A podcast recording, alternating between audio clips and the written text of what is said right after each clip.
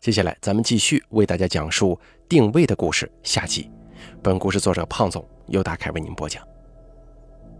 第六集，于三儿，真是难死我了。于三儿恨不得把刚才那两个拷问王葫芦的家伙给宰了。你们这帮不中用的东西，赶快把人给我找到啊！仓库里围着他周围的十来个人立即往外跑。于三儿叫道：“怎么？”你们还都一起走啊！所有人停住了脚步，留下几个人听我安排。于三儿看了看站在当中那个最高最胖的人，大壮啊，你带两个人去找就行了。你找不到，我也不指望这几个废物能找到。大壮带着人走了之后，于三儿急得像是热锅上的蚂蚁，在仓库里兜着圈子转来转去。那几十万的货还好说。毕竟成本多少钱，他最清楚了。只是那个 U 盘，万一要是落在大彪手里，他可就完了。就在早上，大彪查岗的时候，还当着他跟老二陈翔的面，把一个丢了货的手下他的耳朵给剪了。这次可不是丢货的问题，也不是掉一只耳朵的问题，他可是上了大彪的老婆呀。于三儿脊背一阵阵发凉。想起别人之前推给他的一个专门查人的微信号了，他加了那个人，于是于三儿让他帮忙定位王葫芦在哪儿。果然很专业，几分钟后，于三儿就查到了王葫芦的位置，而且精确到不能再精确，就是废旧工地的西南入口处。于三儿带着几个人杀到工地，却什么都没找到，只发现了水泥板旁边的一滩血，还有一个红色的手绳。于三儿捡起那条手绳看了看，知道王葫芦一定在这个地方待过，因为他见王葫芦带过这个东西。可是再拨打王葫芦的电话已经打不通了，对方关了机。气不打一处来的于三儿把王葫芦的平安绳扔在地上，用脚后跟把上头穿着的不知道是不是金子做的猪头挂坠给踩扁了。他现在万分后悔当时没把装着 U 盘的皮包给大壮。或者让其他小弟带走，就因为王葫芦是自己靠得住的嫡系。但是，就是这么一个平常看起来还算老实的人，第一次给自己办事儿就办砸了。他早该知道这小子不靠谱啊！当年还偷摸拿过货，被他教训过。虽然看起来人老实，可是他人如其名啊，王葫芦长了一张葫芦脸，可是办起事儿来，这个时候，之前派出去找人的大壮突然赶了回来，说他在离工地不远的玉米地里找到了当时王葫芦逃命骑的三蹦子。这么说来，这家伙是走到这里来的吗？那按理说跑不远才对呀。于三儿看了看来时的方向，发现了工地门口的摄像头。果不其然，这家伙有人接应啊！工地的监控室里。于三儿查到了半个小时之前的录像。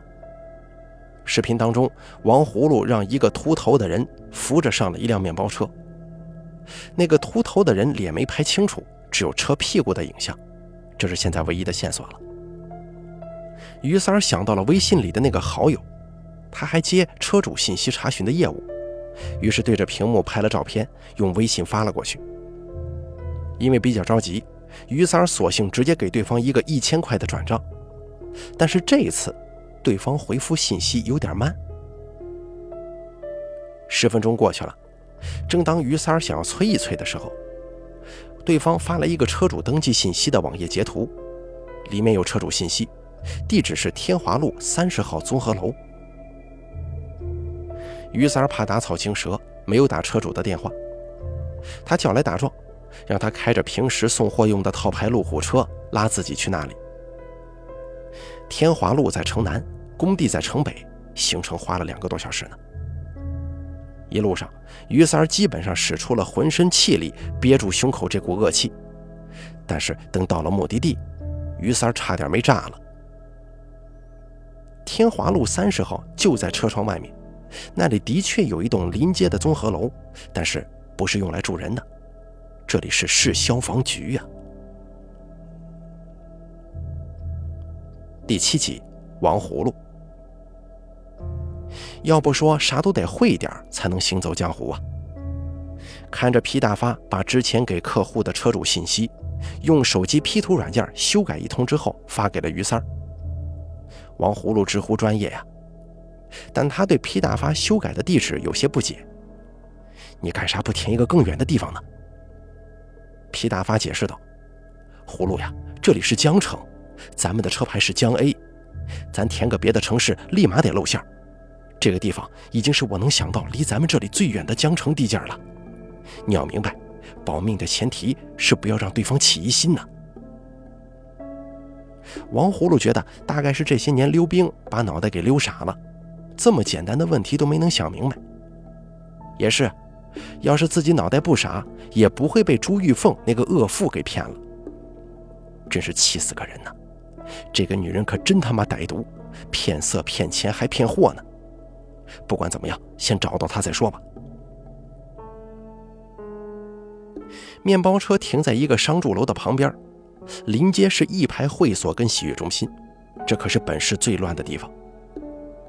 小峰之前就在这里上班，当时这个女人就跟在这里打工的前台齐根好过。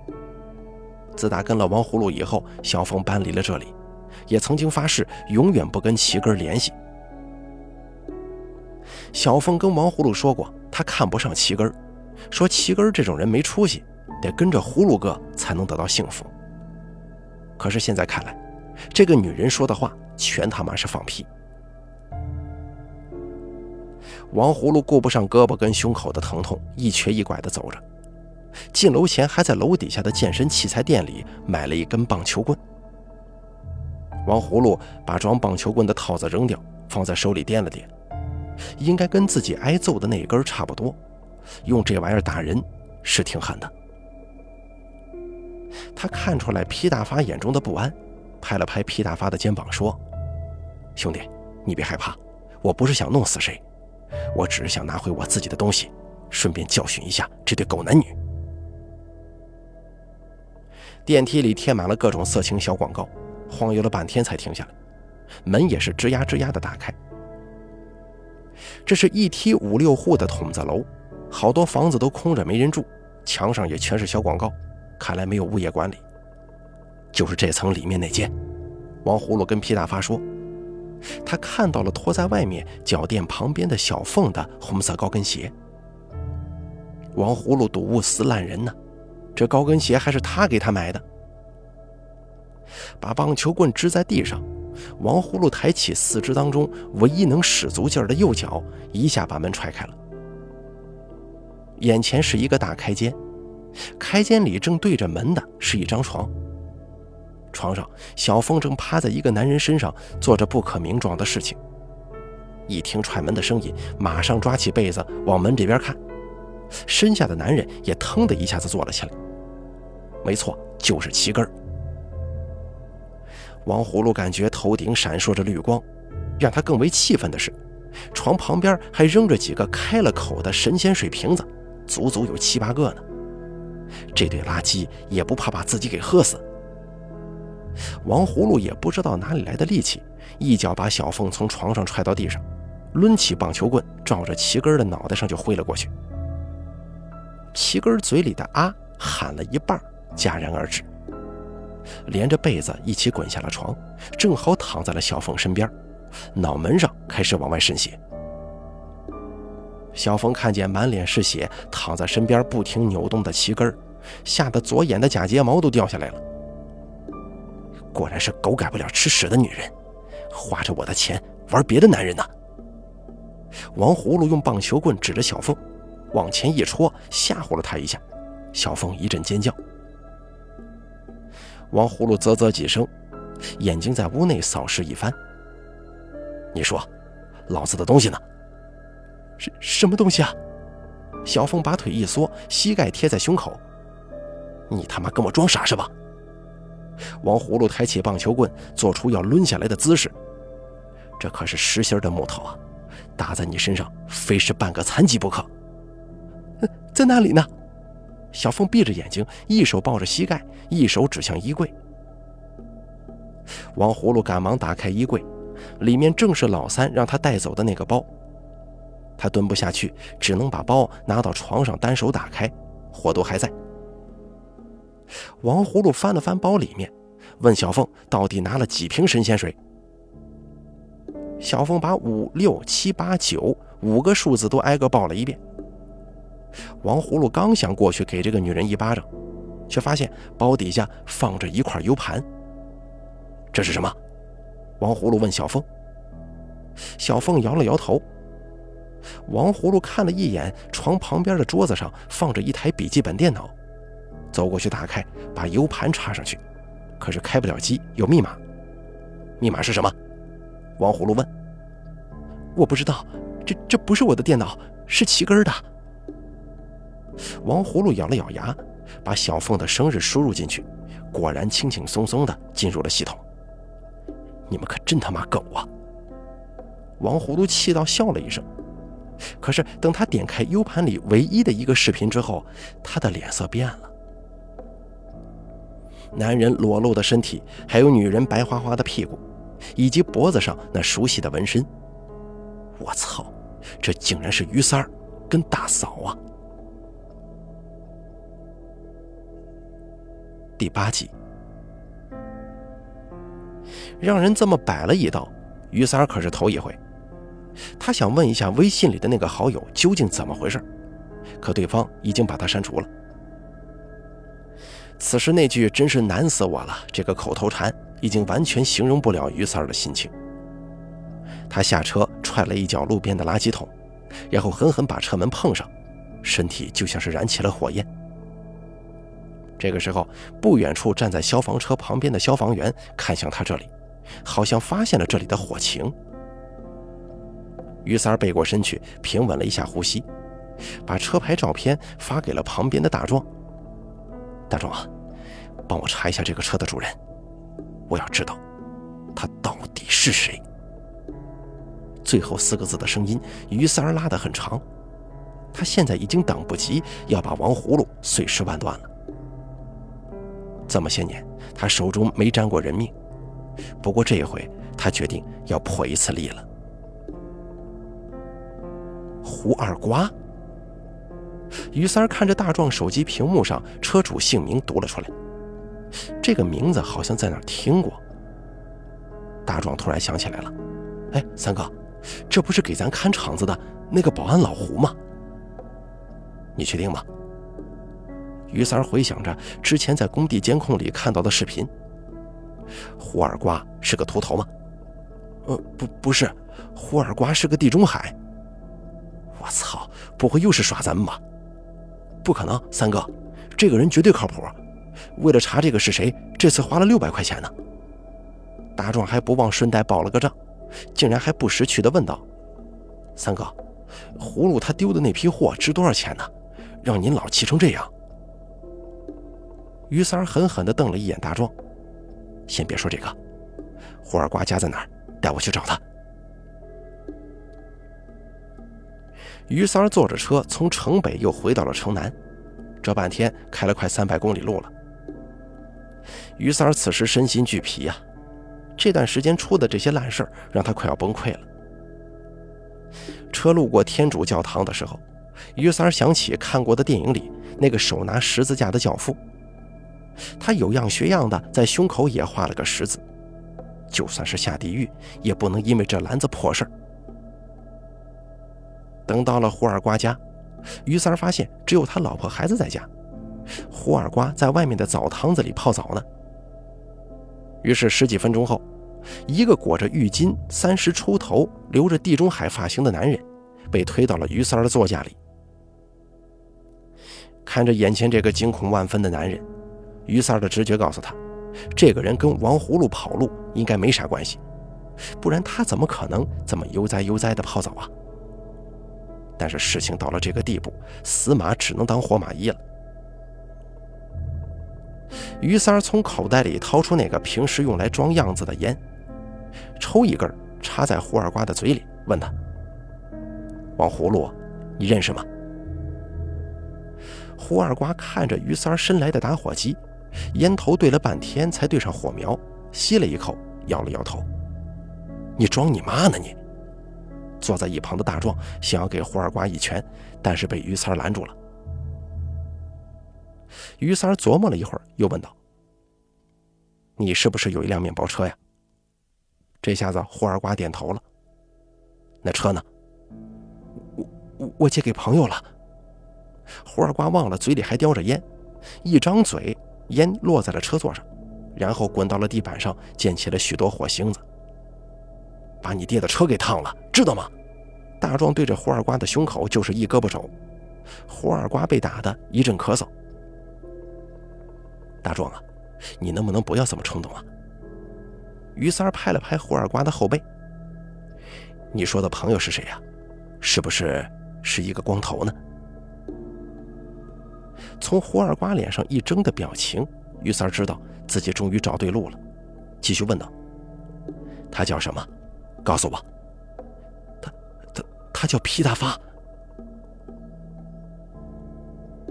第九集，皮大发。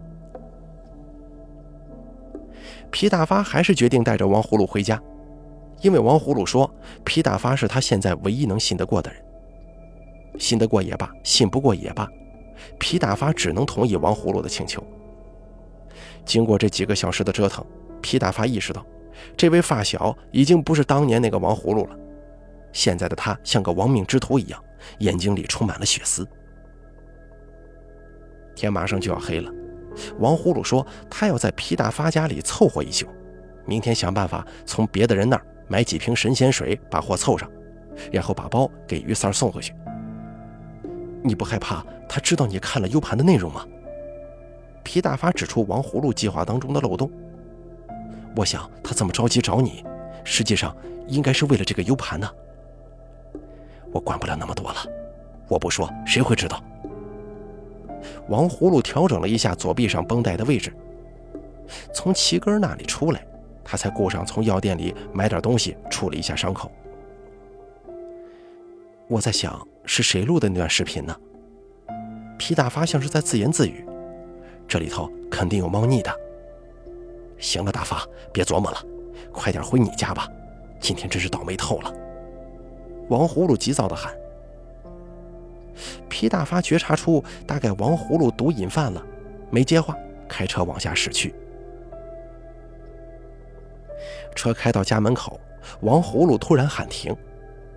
皮大发一脚刹车，停在了一辆路虎旁边。啊，是他的车！王葫芦说。皮大发看了看那辆路虎，又看了看前方，一辆皮卡突然从斜侧里窜了出来，挡在面包车前面。不远处，几个穿着黑夹克的人朝他的方向走来。这阵仗，皮大发第一次遇见。他本该脑中一片空白的，但是他突然冒出一个想法。皮大发推了一把愣在副驾驶上的王葫芦：“你大哥的手机号是多少？”“啊，你说什么？我问你，大彪的手机号是多少？你快点说呀！”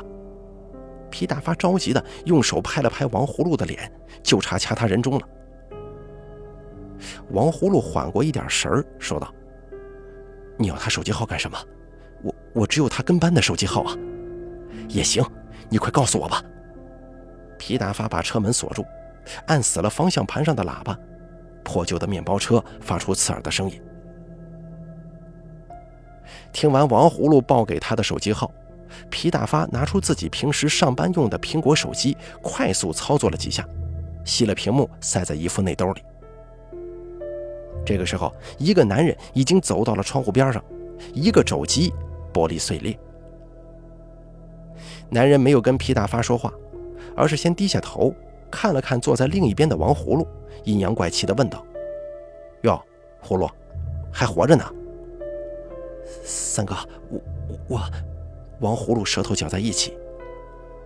皮大发知道了，这个人就是王葫芦提到的于三儿。皮大发趁着于三儿注意力在王葫芦身上的空隙，用力推开车门，把于三儿挤了个趔趄，接着拔腿就跑。可是还没跑出去三步，有人在他背后飞踹一脚，皮大发一个狗吃屎摔在了地上，被人提溜起来，压在面包车的后面。于三缓缓地走到皮大发面前，一道黑影闪来，皮大发脸上重重挨了一拳，鼻血瞬间流到了嘴里，伴着血腥味是一阵头晕眼花。有人走来，交给于三一个东西，说道：“三哥，这小子的手机。”皮大发看见于三拿到了他的那台二手三星，那个手机没密码。于三点开看了看，然后一把摔到地上，恶狠狠地说：“我最他妈烦别人耍我了。”皮大发另一边脸上也挨了一拳。皮大发眼前一黑，身子沉了下去。好在一直有人提着他的衣领，他脚底滑了两下之后恢复了意识，瘫靠在车身上。这个时候，王葫芦也出现在皮大发眼前，被人从车里救了出来，现在正跪在地上喊着饶命呢。把他们俩带进那个车里。皮大发被拖着来到那辆路虎前，门开了，一个光着身子的人被从车里拽了出来，是胡二瓜。接着，皮大发跟王葫芦被推进了车里，于三儿跟着坐了进来。门一关，车厢里只剩下他们三个了。头昏眼花中，皮大发偷偷摸摸地拿出内兜里的手机，塞在椅子缝隙当中。好在于三儿的眼睛一直盯着呆若木鸡的王葫芦，没有注意到他的动作。要知道，今夜是死是活，全靠这部手机了。第十集，小凤。朱玉凤怕极了，好在齐根没死，不过也跟死了差不多，躺在地上要他倒水给他喝。朱玉凤接一杯水给他，然后缩回沙发上。他心想，不能叫救护车，更不能报警，只能呆呆地看着被王葫芦乱砸一通的家。他从地上捡起来那几个空的装神仙水的瓶子。挨个舔了舔里面剩下的底子，心头一下子舒服多了。这一天是他离那么多毒品最近的一次，本以为能卖点钱，离开那个性无能的王葫芦，找个真正能过日子的人。可现在看来是自己想多了。刚才在齐根的电脑上，朱玉凤看到了他跟其他女人聊骚的聊天记录。就在他盯着地上齐根让人恶心的肥胖的裸体的时候，门又一次被踹开了。这是今天的第二次。跟上次不一样，踹门而入的是一个穿着黑色夹克、梳着背头的人。把他们四个都给我弄到一块儿绑到床上。来者冲身后的人说。不一会儿，朱玉凤就跟三个男人躺在了床上。第一次跟这么多男人上床，朱玉凤的体验糟糕至极。她的手跟其他三个人反绑在一块儿，几个人并排躺着。他的左边是齐根右边是王葫芦。王葫芦旁边还有个光头，就是今天跟他一起上门捉奸的那一位。他想喊救命，可是喊不出来，因为嘴里塞着齐根的臭袜子呢。命悬一线呢。朱玉凤才想起来，这个梳着背头的人，就是今天王葫芦查看的视频里的那个男主角。朱玉凤似乎明白了什么，但是又有一些不明白。不过这个时候，明白不明白已经一点意义都没有了，因为这个男人要弄死他们四个。他闻见了汽油味有人在往他们身上泼汽油。朱玉凤努力耸起脑袋。那个人手里提着汽油桶，看着他。说实话，你们几个我就认识那个王葫芦，但是你们四个人都得死。如果要怪，就怪王葫芦吧，谁让你们也认识他呢？到了那边，可得找对冤家呀。三哥，有人推门进来叫他。朱玉峰这才知道，这个人就是王葫芦之前跟他提到过的于三儿。大壮啊！不是跟你说让你们在门口看着，这里我一个人处理就行啊。于三儿不耐烦地说：“一会儿着火了，咱们就撤。”不是三三哥，老大他来了。你说什么？一下子，屋子里涌进来很多人，七嘴八舌的吵了起来。一片嘈杂中，朱玉凤只听到了几句“你敢动我的女人，我他妈废了你”之类的话，然后就是一群人厮打在一起的声音。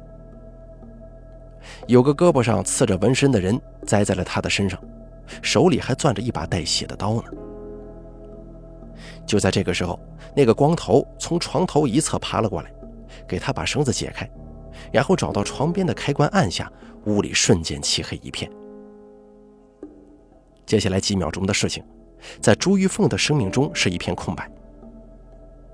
在这黑暗的几秒钟之后，她被人拖着冲出家门，胳膊上还被刀重重地划了两道口子。还没跑到楼梯口，他就腿软到站不起来了。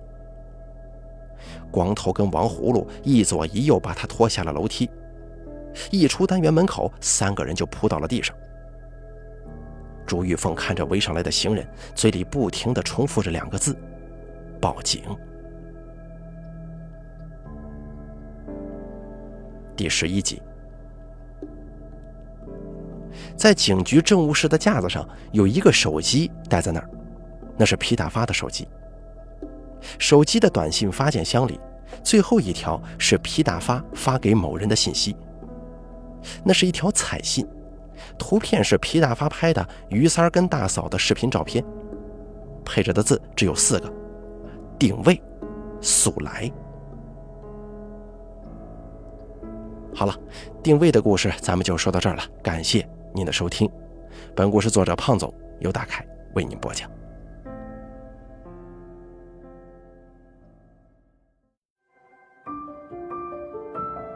本期故事演播完毕。想要了解大凯更多的精彩内容，敬请关注微信公众账号“大凯说”。感谢您的收听。